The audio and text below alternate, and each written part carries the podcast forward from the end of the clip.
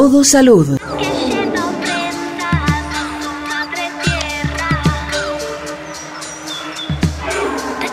Seguimos en Todo Salud y ya habíamos anticipado que queríamos hablar con la licenciada Silvina Rodríguez Blanco. Ella es coordinadora del Departamento de Nutrición de OSEP y siempre nos acerca información muy valiosa para el cuidado de nuestra salud a través de la alimentación. Y el síndrome urémico hemolítico todos los años lamentablemente nos trae noticias de personas afectadas, especialmente niñas y niños, y queremos saber de qué se trata y cómo se previene. Buenas tardes, Silvina, ¿cómo estás? Hola, Anita, buenas tardes. Un gusto, como siempre. Muchas gracias por el contacto y contanos entonces, ¿de qué hablamos cuando nos referimos al síndrome urémico hemolítico? Bueno, mira, el síndrome urémico hemolítico se, se produce por una bacteria, ¿sí? una, una bacteria que es la Escherichia coli, este, que produce, esta bacteria produce una toxina ¿sí? que puede producir este, los síntomas. Este, esta, esta bacteria se encuentra en algunos alimentos eh, crudos, entonces este, tenemos que tener eh, ciertos cuidados para evitar que, que quede esta toxina en, este, presente en el alimento al momento del consumo, ¿sí? Este, los síntomas y los que puede producir esta bacteria este, pueden ser graves, entonces tenemos que tener conciencia más en, en, los niños pequeños y en los ancianos este, o las personas adultas mayores que tienen este, por su situación biológica también un sistema inmunológico más deprimido. Entonces, este, es muy importante prestar atención para evitar, digamos, que esta bacteria afecte a, principalmente a estos grupos etarios. Pero bueno, obviamente cuidamos a todos a todas las personas en todos los grupos, en todas las edades para evitarlo. Exacto. Ahora, ¿por qué eh, en verano es más frecuente que se produzca o es a lo largo de todo el año? Sí, la verdad que es a lo largo de todo el año. Siempre, se, digamos que se estableció un día nacional de, de la lucha que es el 19 de agosto, este, que ese día, digamos, se conmemora y se habla sobre todo lo que es eh, relacionado al síndrome urémico hemolítico, pero bueno, la concientización la verdad que es para todo el año, ¿sí? En, en, obviamente en las temperaturas más altas, todas las bacterias se, desarrollan con mayor facilidad, entonces bueno, los cuidados siempre tienen que ser mayores al momento de conservar las, comidas, los alimentos crudos y no crudos, este, tienen un, tiempo de conservación también y, cuidados en la conservación que son muy importantes, pero bueno, tiene que ver con esto también de que con las temperaturas altas las bacterias se desarrollan más fácilmente. Bien, ¿y cuáles son las medidas entonces a tener en cuenta a la hora de preparar la comida para evitar esta contaminación? Bueno, tenemos un grupo de, de alimentos que serían como más este, fácil de transmitirlos eh, principalmente el grupo de las carnes, ¿sí? La bacteria se encuentra en la superficie de la carne, entonces, incluso en el interior. Entonces, lo, lo importante es que las carnes tengan muy buena cocción, ¿sí? Si bien hay personas que les gusta eh, comer eh, a punto, este, la carne con, con un tono más rojizo, eso es más propenso a que la bacteria se encuentre presente y desarrolle se desarrolla en el organismo produciendo síntomas. Entonces, las carnes tienen que tener eh, cocción eh, hasta que todo el interior de la carne se encuentre cocido, ¿sí? no tiene que tener partes rojas ni rosadas. Los jugos de las carnes también tienen que ser claritos. Este, y la carne molida es como, al, estar molida, como se, se mezcla, digamos, la bacteria es más propenso a que se encuentre en el interior. Entonces, por eso también decimos que todos los preparados que se hagan con carne molida, nos aseguremos de que estén bien cocidos. Este, y después tenemos otros grupos de alimentos que también puede estar la, la bacteria, por ejemplo las frutas y las verduras, que se desarrollan principalmente en la tierra.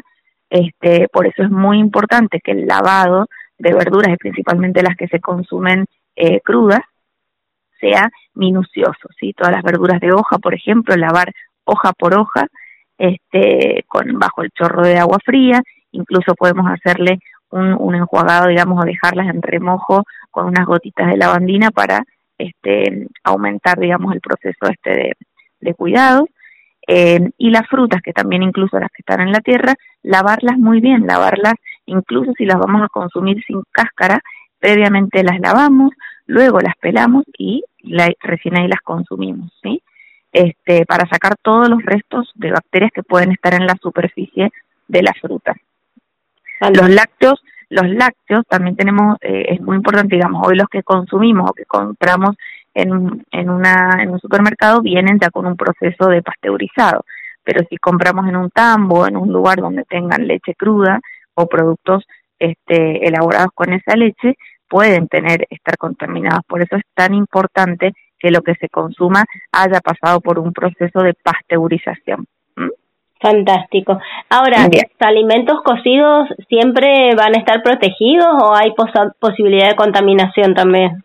Exacto, también se pueden contaminar ¿por porque nosotros cuando, eh, por ejemplo, refrigeramos en la heladera y si colocamos carne cruda con un alimento que ya está cocido en, en contacto, se puede contaminar, ¿sí? Entonces es muy importante que los alimentos cocidos los coloquemos arriba de la heladera o si lo dejamos sobre una mesada que no tengan contaminación con un alimento crudo. Claro. Si nos queda si nos queda carne cruda, por ejemplo, la colocamos en los en los estantes de más abajo de la heladera para evitar el derrame de jugos este sobre la comida que ya está preparada o alguna verdura que pueda estar ya lavada. Bien, Silvi, ¿podés contarnos también a qué se refiere la cadena de frío y cuándo se rompe realmente? Porque, bueno, hay muchas dudas, por ejemplo, cuando vas al supermercado y compras lácteos, cuánto tiempo podés demorarte en llegar a tu casa, una cosa es dejar el, el vehículo a lo mejor parado con lo que has comprado en el rayo del sol, bueno, hay como muchas dudas en ese sentido, ¿no? Sí, si bien eh, a ver, no hay eh, horarios establecidos, pero hay que ser criterioso. Por ejemplo, es muy importante cuando uno ingresa al supermercado, que es posible que se vaya una hora mínimo en el supermercado en hacer una compra para la semana. Entonces, sacar, siempre elegir todos los productos que son secos. El, si bien el, el supermercado tiene un poco organizado así, pero tomar una conciencia al momento de comprar, es decir, que uno va a elegir primero todos los productos eh, secos, o sea, todo lo que no tiene eh, problemas de, de, perder esa cadena fría, que es decir, todo lo que no está en heladera, ¿sí? Todo lo que no está en heladera es lo que más eh, vamos a poder mantener fuera de la heladera y dejar para el final de la compra todo lo que va eh, justamente en las heladeras, ¿sí? Este, después tenemos en cuenta el tema, el, la tardanza de las cajas y de llegar uno al domicilio. No deberíamos hacer ninguna parada intermedia, ¿sí? Este, antes de eh, o desde el supermercado de la compra al domicilio. O sea, ese, ese tiempo de media hora, como mucho diría yo, este, llegar al domicilio y lo primero que hay que hacer es refrigerar los alimentos que eh, necesitan, necesitan frío, ¿sí? Es como que uno, cuando ya lo incorpora, no es tan difícil, es como tomar conciencia y de, de, este circuito hacerlo así y bueno, y de esa manera protegemos la cadena de frío. Claro, y también en el caso de que sea más extenso nuestro traslado, es una buena opción llevar una heladerita, ¿no? También, sí, sí, obviamente también, sí, si tenemos que sí o sí hacer una parada o que ya esté programada, este, lo ideal sería refrigerar esos alimentos para, y justamente en los autos que se concentra tanto el, el calor en estas épocas, te imaginas que es un, es, digamos, un, un caldo de cultivo, digamos, ahí.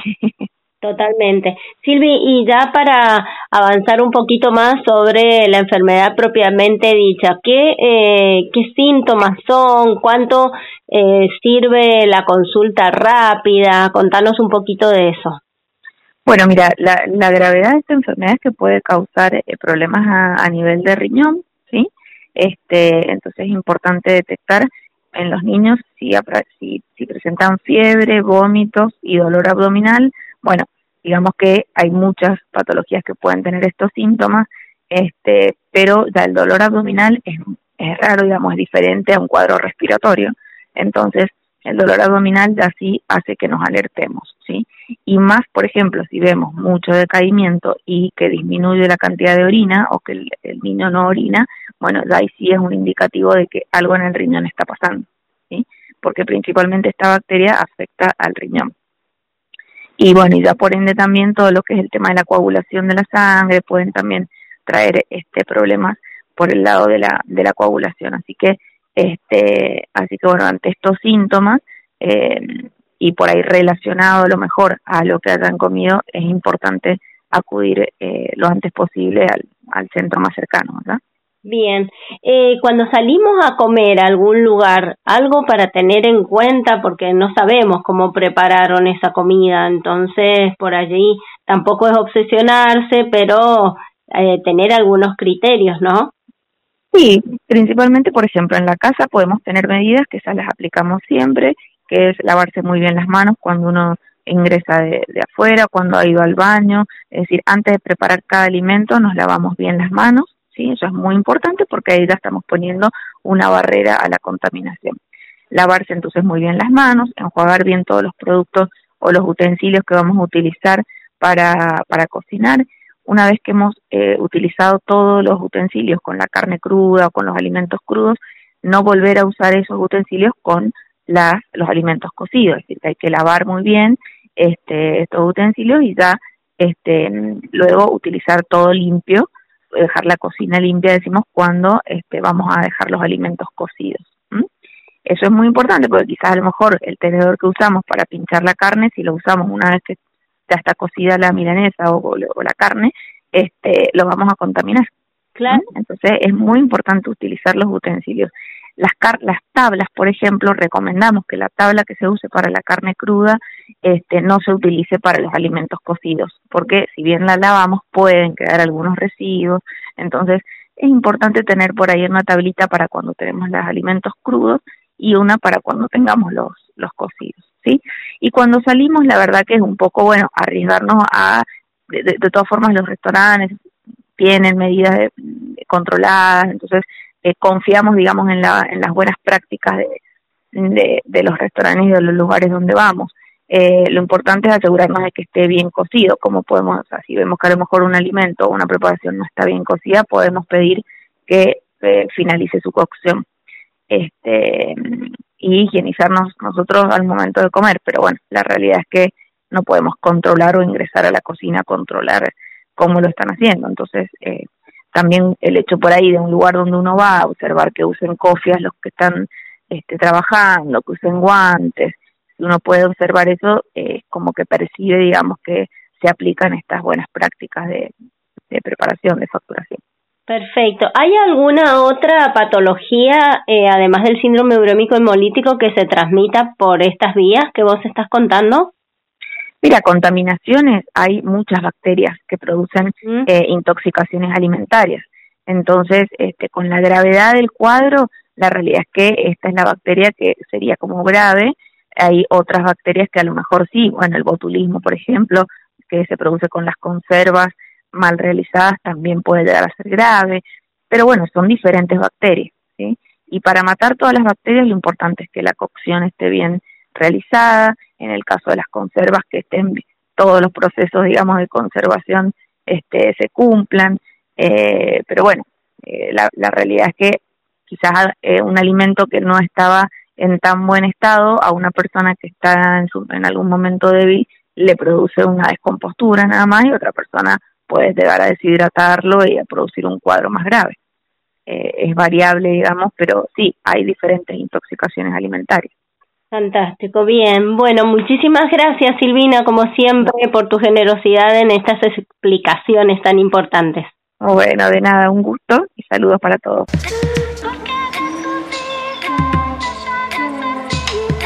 Todo salud.